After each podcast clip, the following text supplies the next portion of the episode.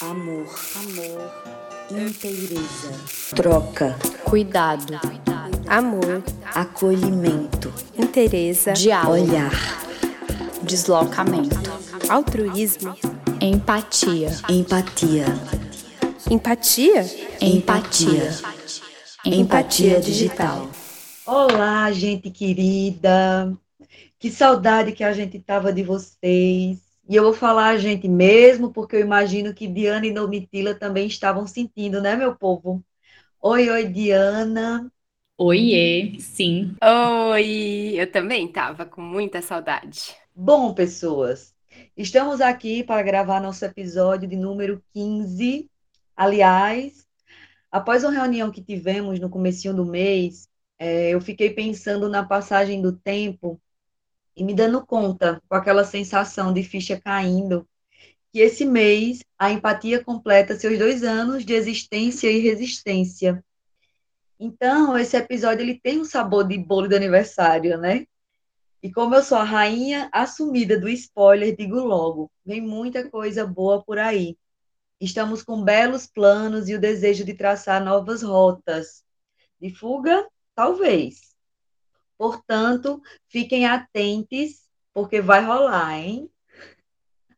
Bom, por falar em vai rolar, hoje viemos aqui para falar sobre aqueles processos que a gente tenta tirar do papel, mas que em alguma medida parecem estancar e dali não saem. Às vezes não tem guincho que dê jeito. A gente mexe de um lado, mexe do outro e nada acontece. E aí a gente senta, chora e esbraveja estou me auto-sabotando.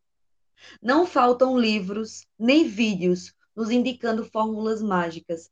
Pare de se sabotar. Acabe com a sabotagem em três dias e traga sua vida de volta. Será? de tanto repetirmos tal expressão, ela parece ter se tornado um modo de estar no mundo. Eu me auto-saboto.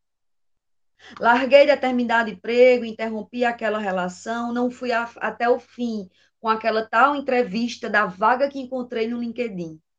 Sou a personificação da autossabotagem. Será? O que danado estamos chamando de autossabotagem? Ela realmente se encaixa em absolutamente todos os contextos? Bom, questões. Como não queremos mais deixar para amanhã o podcast que podemos gravar hoje, para evitar a famigerada procrastinação, opa, mais uma expressão, ato controverso que queremos pautar. Vou chamar então minhas parceiras de reflexão para esta ciranda. Diana e Domitila, me digam, me contem, como a autossabotagem anda chegando para vocês que é que lhes vem à mente? Como é que atravessa vocês? A gente ficou num silêncio para ver se a gente procrastinava essa reflexão. Ou eu tô aqui pensando com todas as minhas inseguranças, né? Que eu, talvez o que eu tenha para falar nem seja tão legal assim, e aí hum. vem essa síndrome da impostora, ou essa autossabotagem, né? De que eu não tenho o que dizer, que não é tão legal assim o que eu tenho para dizer. Mas eu acho que esse é um assunto muito importante. E eu acho que ele é muito difícil de problematizar ou trazer uma, alguma problematização assim que alcance né, é, um outro lado desse sentido que, que, que essas expressões têm sido carrega, têm carregado, né? Que é de que a gente se sabota, de que é que a gente não desengaveta nossos planos, que a gente tem muita, muita ideia e pouca ação, né? Uhum. E eu tenho, assim, no meu trabalho, né, que eu trabalho majoritariamente com atendimento, acompanhamento, acolhimento de pessoas de diversas faixas etárias, assim, mas especialmente uma faixa etária ali entre os 25, 40 e poucos anos, então, que é um grupo jovem que está aí construindo uma carreira, né, ou tentando pensar ou repensar se querem se estabelecer na carreira que estão. E, então, assim, pessoas com muita ânsia, assim, também, muita vontade, né? Muito desejo de pensar e de refletir, de que, se questionar como que a vida tem caminhado. Então, tem muitos planos acontecendo também nessa faixa etária. Caso, no caso, é, hum. mudo de cidade, mudo de emprego, o que, que eu faço, né? E assim, majoritariamente, de uma forma muito expressiva, vem essas expressões na, nas nossas conversas. De que são pessoas com pouca ação e muita vontade, mas pouca ação, com muito medo, é, que devem também se submeter a uma série de regras e uhum. imposições de, de chefes ou de organizações onde elas trabalham, né? Ou de desejos de outras pessoas, como familiares e, e mães e pais, e etc. E, assim, não raro e com muita frequência vem esses termos em que eu tento muito questionar sobre o que, que é isso, né? Do que, que é, da onde vem essa essa procrastinação, da onde, o que, do que, que ela diz, o que, que ela fala, o que, que ela conta, se procrastina o quê, a troco de quê, a despeito de quê, uhum. né? E para onde isso vai e que implicações que tem esse deixar para depois e nunca acontecer, né? Do que está se falando. Então, eu acho que é um tema urgente e que, assim, eu acho, né, eu comecei a fala dizendo que eu acho que é um tema difícil de ser problematizado, porque, assim, os sentidos mais hegemônicos de qualquer pessoa, de, quer dizer, né, não qualquer é muita gente, mas de muita gente, uhum. é de uhum. que, é sim, a gente vive atravessada pela síndrome da impostora, a gente vive se auto-sabotando, a gente vive procrastinando, e isso é um problema nosso a gente uhum. tá deixando os nossos planos para depois. A gente que não tá fazendo. E aí vem todas aquelas expressões, né, de tem que fazer, tem que acordar cedo, tem que trabalhar, tem que, enfim, né, todos aqueles discursos que a gente já trouxe aqui em alguns outros episódios, né, que a gente acaba trazendo bastante nas nossas reflexões também, que é sobre esse discurso coach, né? Uhum. Trabalhe, trabalhe, trabalhe, faça, faça, faça, sem desconsiderar o cansaço, sem desconsiderar essa produtividade insana que tem adoecido, que tem machucado todas e todos nós, que assim, se intensificou na pandemia de, de maneira assim brutal e muito cruel, né? Em que as pessoas que continuaram e permaneceram trabalhando foram para home office, trabalhos em casa, e o que significa que todas as bordas do que é cansaço, relação com, é, descanso, né? Relação com família, com lazer, com fazer qualquer coisa, ficou assim sem borda com o que é o trabalho até no meio do trabalho, muita gente para para assistir uma série na Netflix rapidinho e volta, né? Então, assim, não tem mais nenhuma separação, ou ficou muito difícil fazer essa separação do que é descansar e o que é lazer, o que é se divertir com outras pessoas e o que é trabalhar. E isso tem um efeito colateral enorme, que é trabalhar demais, né? E, e fazer muitas é, coisas, muitas atividades sem respeitar os limites do próprio corpo o que também atrapalha nesse entendimento mais anterior, prévio, que é o que, que eu quero, o que, que eu desejo, o que, que é importante para mim, que rota que eu quero seguir, que caminho que eu quero ir, né? E uhum. eu acho que essas perguntas, elas estão diretamente relacionadas com essas expressões que culpabilizam as pessoas de que elas não estão fazendo o que deveriam estar fazendo, não estão fazendo na hora que deveriam estar fazendo, e que tem uma grande impostora ali atrapalhando você de seguir seus planos, seus sonhos, uhum. seus desejos, né? Sendo que tem essa pergunta prévia que é: esse é realmente seu desejo? O que você quer, né? Eu acho que sim, só para fechar o que eu quero falar no comecinho agora, é que a gente, assim, né? Isso é uma reflexão que eu trago muito com várias pessoas que eu acolho, que eu acompanho na clínica, que é escolher, sonhar, não é para qualquer grupo de pessoa. Uhum. E a gente tem né, a maior parte das pessoas que eu atendo, a gente vive num privilégio de poder escolher. E a gente não vai fazer isso pela nossa vida, assim, e nem pela Uhum. vida de tantas outras pessoas que não podem, de fato, escolher, né? Então, vamos parar num processo de reflexão mais, mais é, intencional mesmo, mais Uhum. reflexivo. Da onde, para onde a sua vida está indo, né? É, o que que você quer fazer com a sua vida? E eu acho que eu finalizo muito com, esses, com essa expressão que, assim, é um clichê mesmo, eu acho um super clichê que é a vida é essa, a vida é só uma, só se vive uma vez.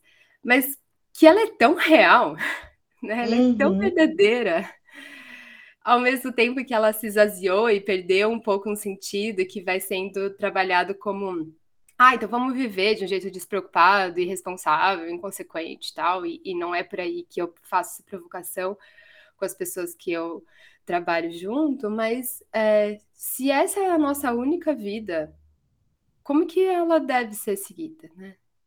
E isso merece pausa, merece deslocamento, merece respiro.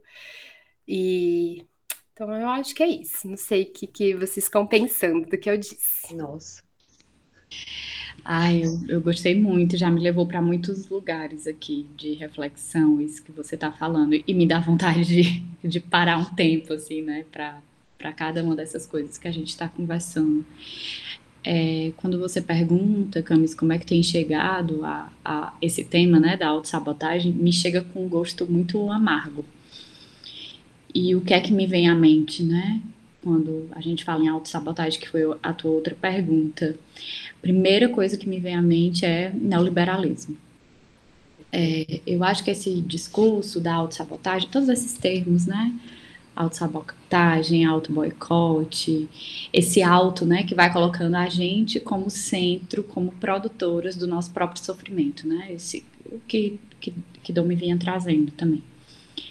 Síndrome da procrastinação, né, da impostora e da procrastinadora, enfim, são, são termos que surgem nesse contexto neoliberal, né? Que são termos para falar de uma é, de, de, uma não conquista de um modo de produção que é exigido, né? É exigido de uhum. produtividade muito específica, muito intensa, e se a gente não dá conta, a gente então é enquadrado aí, somos enquadradas nesses, nessas novas terminologias patologizantes, né? Então, é, me chega de um jeito muito amargo porque eu acho muito cruel a gente se identificar dessa forma. É difícil, né? Geralmente, quando a gente vai falar de uma outra pessoa, a gente mede um pouco mais as palavras, né? Para falar, é, apontar o que o outro está fazendo. E quando a gente vai falar da gente, a gente já fala assim, né? É, que nós somos impostoras de nós mesmas, né? Somos sabotadoras da nossa própria experiência. Eu acho muito, muito cruel, por isso que me, me chega de um jeito muito, muito amargo. E é muito cruel esse, esse ponto quando eu falo do neoliberalismo, porque ele produz essa ideia de que nós somos fracassadas, ao invés da ideia de que nós somos exploradas, né? Então, na verdade, toda essa exploração que gera sofrimento, ela vai colocar a gente no lugar de fracasso por a gente não conseguir dar conta. E isso é muito, muito importante da gente olhar, da gente observar. É, tem um, um, podcast que acho que a gente já falou aqui, o Mano a Mano, né? Do Mano Brau. Sim. E ele convidou recentemente o Siddhartha Ribeiro Tá linda demais essa conversa. Quem puder escutar, escute, porque tá muito bom. E o Siddhartha fala, tem uma frase que ele diz, assim, no meio da, da conversa, que me chamou muita atenção, que ele diz assim, a gente não tá vivendo para a vida, a gente está vivendo para a morte, para produzir dinheiro. Então, assim, é, essa ideia de, desse, desse acordar todo dia, desse, dessa forma de, de construir relações onde o modo de produção está sempre ali presente, né? Essa, essa coisa de produzir. e a gente não, não fala mais de vida, né? O nosso, o, o nosso discurso, principalmente nós que somos da, da área da psicologia, o discurso sobre saúde é totalmente atravessado pelo discurso do adoecimento e não sobre a produção e promoção de saúde. Uhum. E eu acho que isso é muito problemático, né? É, eu lembrei agora também de uma música que eu estava ouvindo hoje cedo, antes da gente se encontrar, uma música do Belchior, aqui, meu conterrâneo cearense. Que ele Maravilhoso. que ele diz assim, a música é Paralelas, e ele diz, no escritório em que eu trabalho e fico rico, quanto mais eu multiplico, diminui o meu amor. Então, é, essa produção, ela vai, o que é que ela vai subtraindo, né? O que é que ela vai tirando da gente? Essa vida que, quando o Dom me diz, né? A gente só, só vive uma vez, e o que é que a gente está fazendo com isso, né? Então, é um pouco por aí, assim, que, que me chega essa essa ideia assim de, dessa desse termo da autossabotagem. A gente fez uma postagem inclusive sobre isso lá uhum. no primeiro ano da pandemia lá no nosso no nosso Instagram, né? A gente fez uma uma postagem em junho de 2020 já tentando para essa para o uso desse termo muito frequente que a gente estava sentindo na clínica, né? E a, a essa autossabotagem como um auto-boicote.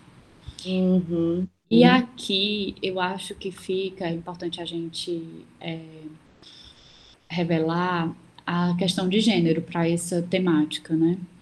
Porque eu escuto muito, né, na, nessa escuta clínica, esse auto-boicote, essa auto-sabotagem, essa coisa de síndrome da impostora, de procrastinação, são expressões que me vêm muito a partir do discurso de mulheres, das narrativas de mulheres das suas próprias experiências. Então, assim, eu também atendo homens, mas eu não escuto, pelo menos não na mesma intensidade que eu escuto é isso através das mulheres quando estão falando sobre suas histórias, sobre seus sofrimentos. Eu acho que isso revela é, quem é que está nessas nessa trincheira aí neoliberal, quem, quem são os corpos, né? Quais são as corpas que mais sofrem, né? Com, com tudo isso. Todas essas exigências de produtividade, de produção, porque nós mulheres cuidamos absolutamente de tudo, né? Assim, é, da conta do trabalho, da conta é, do, da casa, do cuidado doméstico dos filhos. A gente já falou aqui em outro momento sobre as mulheres à frente das, das, profissões das áreas de cuidado, né? Agora mesmo que a gente estava falando na pandemia, né? Então, as enfermeiras, as técnicas de enfermagem, as pessoas que trabalham nos serviços gerais, né? Dos espaços públicos, que geralmente são, são mulheres. Então me vem tudo isso, né? Me vem esse desejo, assim, a partir desse sabor amargo, esse desejo de problematizar isso, uhum através de uma lente social do que está acontecendo, né? E não de uma experiência individual. Eu acho uhum. que coletivizar essa temática é muito importante para a gente, a partir dessa problematização coletiva, a gente pensar na nossa experiência individual e não o contrário. Eu acho que é um movimento essencial. Por enquanto, é isso que me vem aqui. Ai, eu, eu posso só uh, falar uma coisa assim em relação ao que a Ju falou sobre isso de duas coisas, né? Eu acho que tem essa express... essa reflexão que a de traz, já trouxe em outros momentos em conversas mais entre nós três, que é dessa força né, que existe nesses termos, da gente falar isso da gente, que é, uma, que é uma reflexão que eu gosto muito, muito. Então, quem que a gente chama de sabotador, de sabotadora, né? Quem que a gente chama de impostor ou impostora? E aí a gente traz isso pra gente numa maior naturalidade, na maior tranquilidade, né? Como se é isso mesmo. Nossa, descobri, eu sou impostora de mim mesma, eu sou sabotadora de mim mesma, né? Então, como é cruel essa, esse processo de culpabilização e como ele vai sendo naturalizado em tantas camadas, em tantos níveis. É, e eu acho que essa questão de gênero é extremamente importante de pensar, né? A quem é autorizado e a quem é autorizada viver de determinadas maneiras. Uhum. Porque é isso, quando a gente vai tendo desejo, quando a gente vai tendo vontade, quando a gente vai tendo querer, opinião, né? E traçando um caminho, a gente começa a se questionar demais se eu realmente posso isso compõe a minha vida? Eu posso escolher, traçar um caminho e fazer, né? Isso é possível para mim. E aí vem muitas conversas internas desses discursos de outras vozes, de várias pessoas que já falaram para nós, né, mulheres e outras corpas ainda mais, né? Pensar no, pensando nesses atravessamentos, pensando nessas intersecções, de a quem é possível desejar, a quem é possível querer, a quem é possível ter opinião e que vida é essa, né? Eu não posso ter uma vida de deleite, eu não posso ter uma vida de possibilidades de um caminho que eu mesma tracei e eu tô caminhando, né? Vão vir vários discursos mais uh, institucionais e menos institucionais em termos de família, de relações familiares, que vão falando Ei, você está criteriosa demais? Você está exigente demais? Você está querendo muito? Baixa a tua bola aí. Você não é um uhum. corpo, uma corpa que pode querer, né? E aí vem todas essa esse fenômeno que é um fenômeno que a gente também não pode é, né, dizer que não existe, desqualificar, que são essas, esses questionamentos das nossas possibilidades mesmo, que estão chamando desses termos, mas que eles contam de coisas, de uhum. medos, de inseguranças, de impossibilidades, né? Então a gente está questionando aqui nós três esses termos e Isso. essas expressões, mas como um fenômeno coletivo, social, cultural, a gente não está dizendo que ele não existe. Ele existe, uhum. né? Em termos de dessas dessas vozes, desses outros discursos que vão questionando se a gente de fato pode viver determinadas coisas ou não, né, meninas? Não sei se vocês querem para a gente também não cair num limbo aqui de desqualificar isso que está acontecendo né? Uhum. Mas eu acho que era isso que eu queria falar, né? Sobre essas questões de gênero que me tocam muito, nos toca Nossa. demais, né? É, tem uma coisa que eu acho muito importante colocar quando vou, assim, que vai me vindo muita coisa, quando vocês vão falando, o juiz da gente vai começar a ferver, né? Quando a gente escuta. Muitas pessoas me vieram à mente, muitas experiências pessoais me vieram à mente, muitas coisas mesmo, né? Vêm à mente.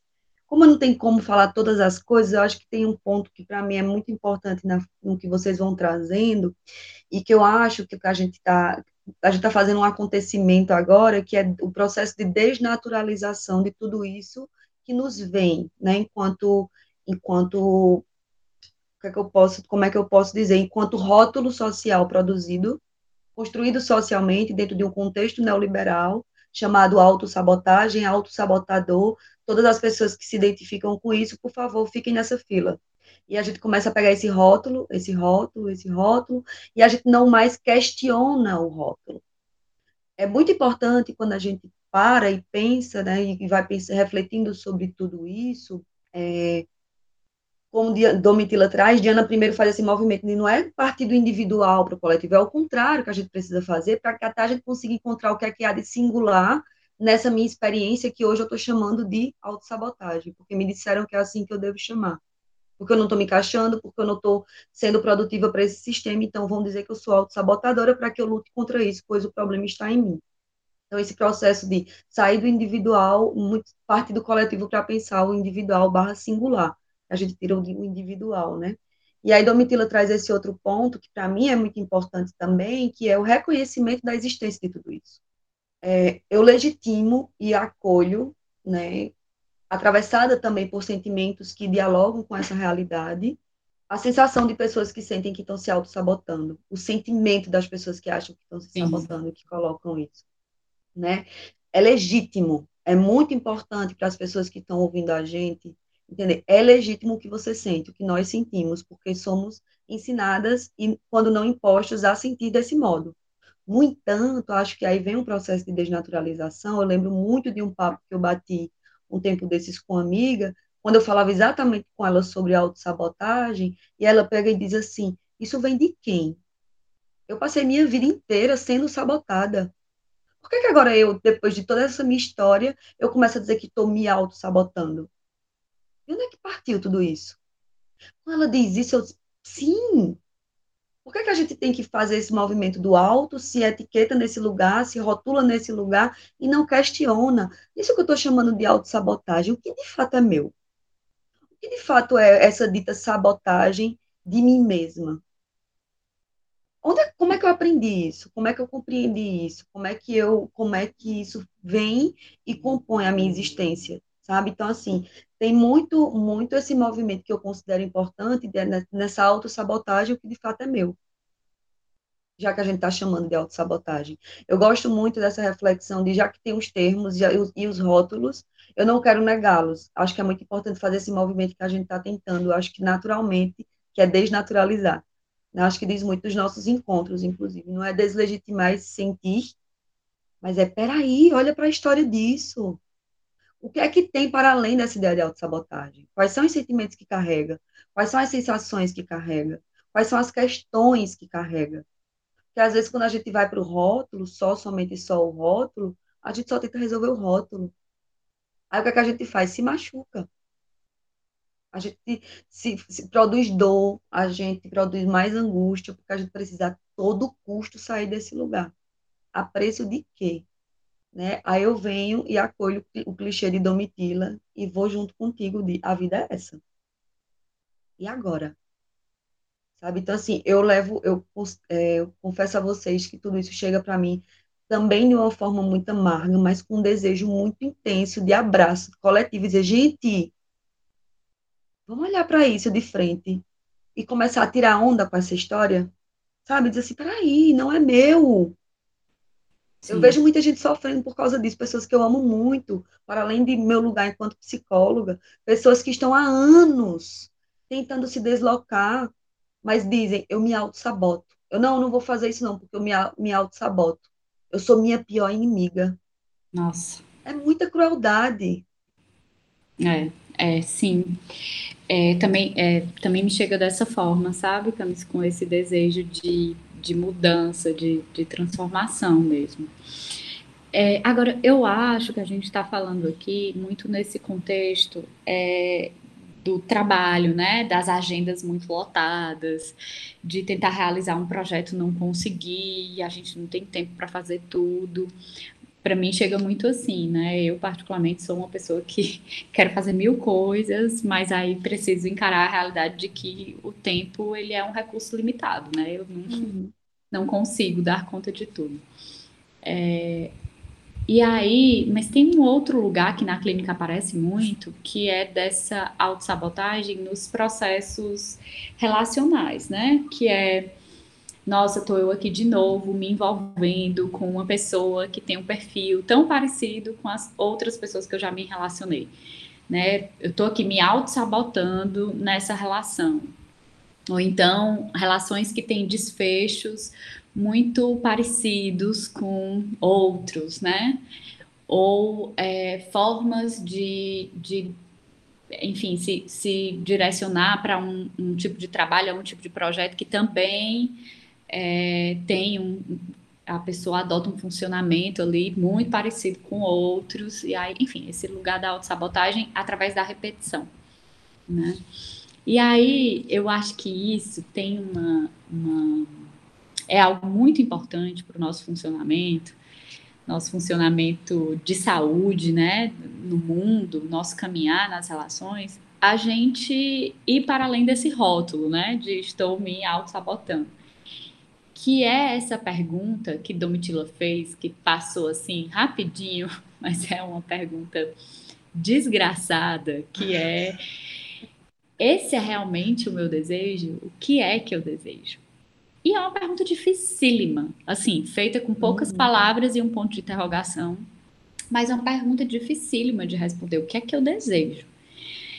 E essa é uma pergunta que, diante do nosso funcionamento psíquico, né, do, dos processos do inconsciente, do consciente, exige a repetição. A repetição é como esse. É, como algo, inclusive, que gera sofrimento, mas que gera mobilização, que gera entendimentos, que gera ressignificações, desde que a gente saia desse lugar de colar esse rótulo, né?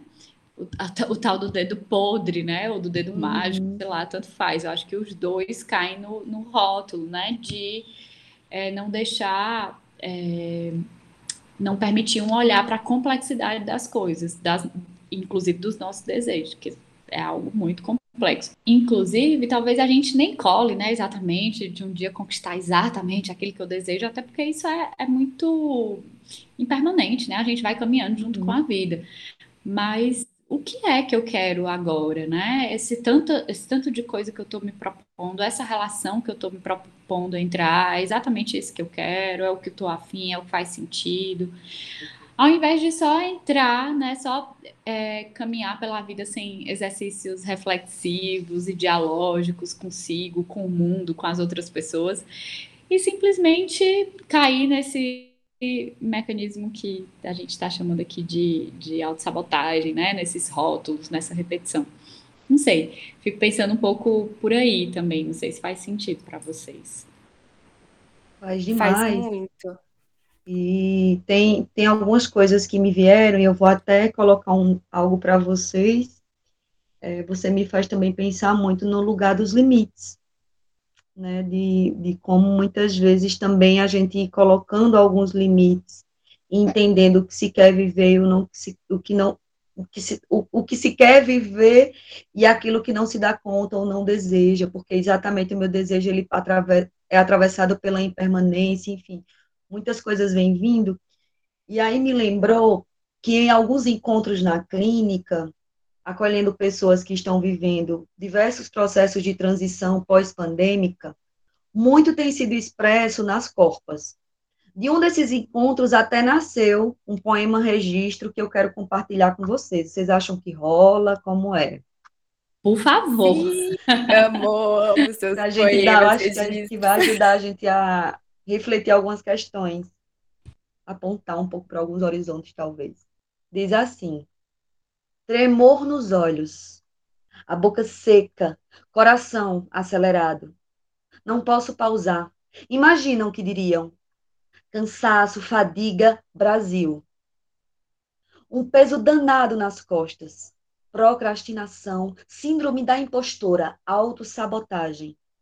Me falaram esses nomes, você conhece? Atestado médico diagnóstico afastamento. Tem espaço na sua agenda? Vem cá. Tem espaço na sua agenda? Eu só quero respirar sem que me pese peito. Aqui com vocês, é, eu sinto que posso respirar melhor. Talvez falar sobre tudo isso nos ajude a nos realocarmos um pouco, né? Organizar as ideias, quem sabe. Tenho pensado muito sobre como podemos escapar dessa patologização dos processos, como Diana falou né, anteriormente. Parece que colocar alguns limites é quase assinar um atestado que o doutor Google vai marcar com síndrome da impostora e seu desdobra, seus desdobramentos. Aí eu fico me questionando, como escapar dessas armadilhas, minha gente? Eita, que difícil. Camis, que lindeza esse seu poema, assim, acho que acho que só ele já falava sobre tudo. Isso que a gente está trazendo, né? E a partir desse teu, desse teu poema, eu fico pensando, e, e dessa tua, é, enfim, dessa tua pergunta, né? Como é que a gente escapa dessa armadilha? Me vem uma coisa, assim, que é como a gente fugir da concretude, né? O mundo está concreto demais. E essa concretude está adoecendo a gente. Tudo muito concreto, muito fechado, muito difícil, né? O nosso dia ele está encurralado em agendas apertadas. As nossas corpas não vivem seus desejos, seus prazeres, seus entendimentos, né? Eu acho que é, exige pra, exige esse movimento nosso de tentar deixar o nosso mundo menos concreto. Uhum para escapar dessas armadilhas. Difícil, eu sei que o que eu estou falando pode parecer muito abstrato, Mas é que para sair da concretude a gente não pode ter uma lista de passo a passo o que fazer também, né? Existe essa, essa reflexão, mesmo esse tempo, esse tempo, essa disponibilidade, esse mergulho, é, esse contato com a natureza, esse contato com a nossa natureza. E quando eu digo nossa natureza, engloba a nossa natureza como um todo, assim, porque a gente olha muito para. Eu, eu fico muito curiosa quando eu vejo esses discursos da natureza como esse lugar de, de paz, de tranquilidade. Vou dar um mergulho na natureza, né? Assim, de cachoeiros, passarinhos, as árvores bonitas. Só que a natureza ela é destruição também. Ela é o terremoto, ela é o furacão, ela é a enchente, né? E ela é o caos, né, também. Ela é o caos e a gente mergulhado em tudo isso, quais são os entendimentos, né? Eu acho que é sair um pouco dessa dessa concretude que a gente que a gente vive nela, né? Essas casas de tijolos que a gente habita aqui. E aí, quais são essas casas concretas da nossa mente, né? Eu acho que é. Eu, eu gosto de, de caminhar pelo abstrato, entendendo que ele pode ser. Ele não diz o passo a passo, mas eu acho que resposta que exige isso da gente, é, é conseguir, por exemplo, a partir do, do, sentido, fazer esse poema que você fez, né? Colocar em palavras, né? Dar uma outra rota, a rota de fuga, né? que você falou no começo, para esse aperto, para esse esse respirar, né?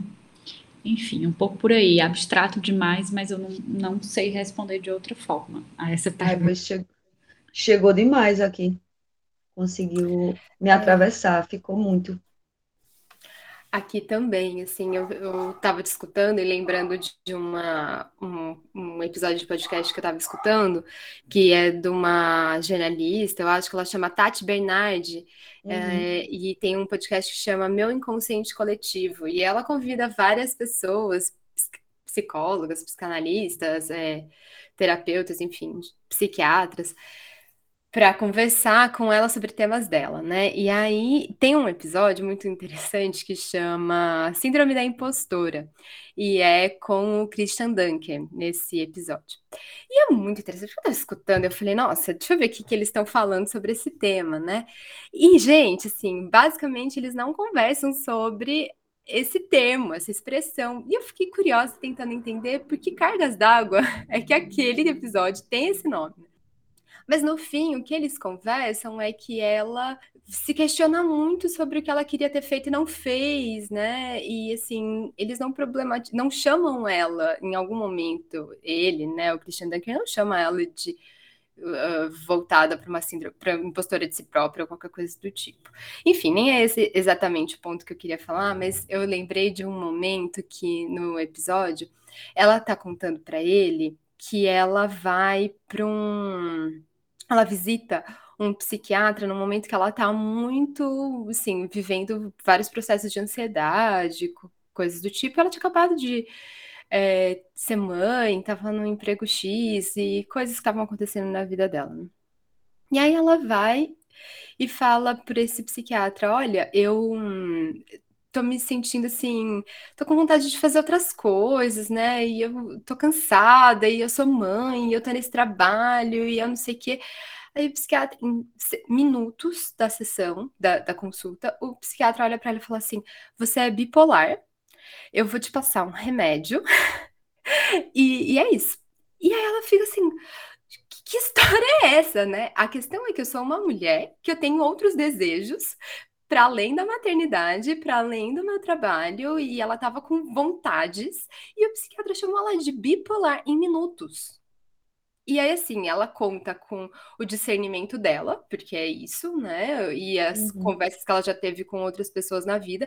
Um psiquiatra, assim, de renome, né, para ela, no, no contexto dela, com que tinham pessoas que tinham indicado ele.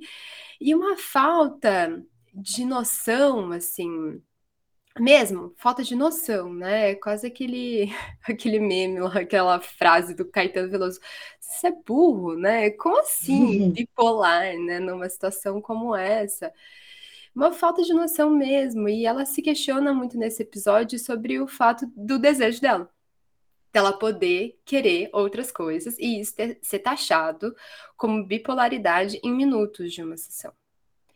Então, eu acho muito difícil responder essa pergunta, né, Camis? Porque a gente vai tendo contato com muitas histórias, muitos relatos em que isso é extremamente é, tá, é frequente, né? A gente está falando de pessoas inteligentes, né? De pessoas capazes que vão taxar mulheres pelo desejo delas de ser qualquer coisa com um diagnóstico, entende? Assim, o absurdo, uhum. o nível do absurdo que é isso. Então, acho que sair disso é o que a Di falou mesmo, né? A gente romper com isso. Eu acho que é um movimento que ele é tanto é, coletivo mesmo, né? Nesse sentido de, gente, a gente precisa pensar em outros nomes. A gente, não, a gente tem que precisar né, negociar outros sentidos para isso. A gente não pode chamar isso de síndrome da impostora, a gente não pode chamar um desejo de uma mulher de bipolaridade, a gente não pode chamar de autossabotagem, a gente tem que pensar em outros termos para isso. Porque repensar, né, isso as feministas da terceira onda e, e, da quarta onda vão, vão falar muito isso com a gente, né, da interseccionalidade, que o ato de falar é um ato político, nomear é um ato político que tem um movimento da linguagem. A gente precisa pensar em outros termos uhum. para isso. Então, eu acho que essa é uma fissura, é uma brecha, né? A gente precisa encontrar esse, essa negociação de sentidos que isso é extremamente importante, e ao mesmo tempo esse acolhimento individual que a gente vai dando conta de fazer em conversas seguras, que não são com profissionais como esse psiquiatra, né, que, que devem ter muitos tantos por aí, é, que vão patologizar um desejo. É, enfim, né, em minutos, de uma forma muito inconsequente. Se a gente não conta com o discernimento de uma mulher como essa, a gente vai ter uma outra mulher medicalizada por, um, por desejar, né? Mais uma, que é o caso de, da nossa história, né? De mulheres sendo medicalizadas a todo custo porque desejam. Uhum. Essa produção da loucura a partir do desejo, né? Então, eu acho que são esses movimentos. É um, é um é coletivo de linguagem, e ele também se faz no, na interação, na microinteração com as pessoas que a gente conversa, e nessa segurança e confiança que a gente estabelece de relações próximas, né? E uhum. a da poesia, da cultura, né? da arte e, e do afeto. Uhum às vezes eu fico pensando também de escolher com quem se compartilha, escolher com quem a gente vai estar produzindo essas reflexões e fissurando, porque às vezes as pessoas com as quais a gente divide os nossos desejos, ou a depender do contexto no qual a gente está inserida, inserido, quando a gente vai colocar algum limite, dizendo não quero viver determinada coisa e quero viver outra, muitas vezes essas pessoas também vão ser reprodutoras disso, né? Porque elas também estão nesse emaranhado social que sabota a gente, né? A gente não se sabota, a gente é sabotada o tempo inteiro, silenciado o tempo inteiro. Os nossos desejos são ridicularizados. E aí acho muito muito importante a gente atentar para isso. Vocês vão falando, eu fico vendo várias camadas, como na fotografia, né? Várias camadas. E eu gosto muito de usar essa, essa metáfora da fotografia na clínica. Eu estou vendo uma fotografia que você está me apresentando, vamos ver as várias camadas que compõem essa imagem. Lembro muito de um dia que uma mulher chegou para, né, a gente estava dialogando, e ela chega e diz: Não quero mais aquele emprego, não dou mais conta. Uma situação de assédio moral, uma situação de abuso, de violência de várias ordens, né? Pelo simples fato de estar lá enquanto mulher negra, o simples fato, entre várias aspas, né? E aí ela chega, né, dizendo: é isso, eu tô querendo sair, mas ao mesmo tempo eu tô com medo de estar tá me auto-sabotando e de estar tá me deixando dobrar por isso e tudo mais. Quando ela disse isso, foi quando tudo, do nada, assim, imediatamente veio para mim essa queda de ficha radical. Peraí, calma. Ela chamou de auto-sabotagem o limite que ela está colocando para alguém que está produzindo sofrimento nela. Poxa, aí foi quando eu, eu nem consegui segurar, não sustentei o silêncio, no sentido de o que você está chamando de autossabotagem chegou para mim como uma pessoa que conseguiu, finalmente, depois de tanto tempo de silenciamento, apesar de uma sociedade que diz não pare, aceite, porque você tem que agradecer por ter, estar empregada, mas você disse, eu não quero, eu coloco um limite aqui agora, eu não quero continuar nessa relação abusiva. E eu estou falando de trabalho, mas a gente pode falar de várias outras relações. A gente pode falar de relação familiar, a gente pode falar de relação afetiva com enfim, pessoas com as quais estamos nos relacionando, a gente pode falar de várias questões. Né? Quantas vezes eu já não ouvi também de mulheres dentro de, relacion... de, uma, de uma lógica heteronormativa que muitas vezes dizia não quero me relacionar com determinados tipos de homem, e às vezes eu fico achando que eu estou me sabotando. Você está se sabotando? Por que você tem que aceitar todo e qualquer tipo de relação? Sabe? Então, tem muitas camadas. Quando eu fico provocando, eu acho que é uma forma também da gente ir lidando com essas armadilhas, atentando para a existência delas. E aí, quando a gente fala de nomear, eu acho que é isso. Quando a gente nomeia, também tem esse lugar. E quando eu nomeio e eu entendo o que é que eu estou chamando de autossabotagem, eu consigo visualizar. O que eu nomeio, eu não consigo visualizar. Né? Aí eu fico nesse lugar de pegar o que já está pronto, nomes prontos, e os nomes que estão prontos vão me culpabilizar. E aí eu começo a entrar nesse emaranhado mais uma vez. Então, acho que é isso. Às vezes eu sou um pouco radical, às vezes não, quase sempre. Quando diz da dor. E eu acho que a gente tem que romper mesmo. Um rebuliço. Eu acho, eu acho que romper exige isso, né? Exige uhum. radicalidade, né? E é o radical não só da, é, da rebeldia, mas o radical do do radical de si, do radical da uhum. experiência, né?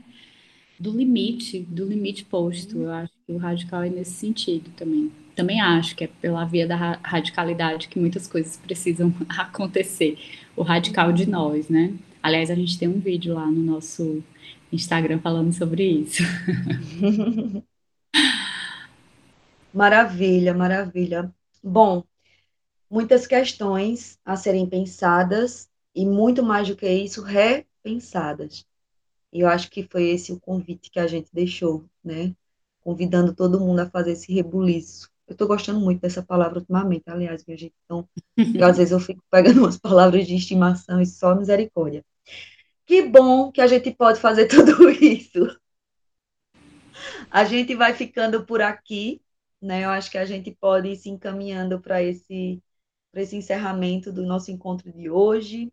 Mas antes, né, eu queria saber de vocês, mulheres.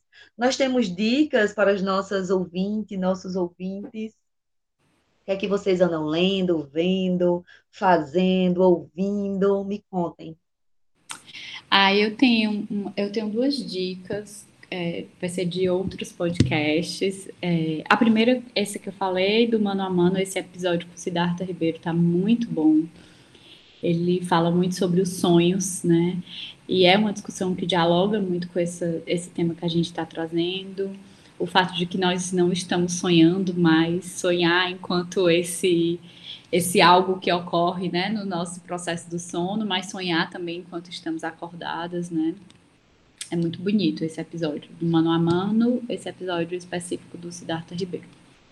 E um outro é de um podcast que se chama Vibes em Análise, também um episódio falando sobre os sonhos. E tá muito bonito, eu acho que, que, que traz outros entendimentos importantes aqui para essa nossa temática. É isso. Maravilha.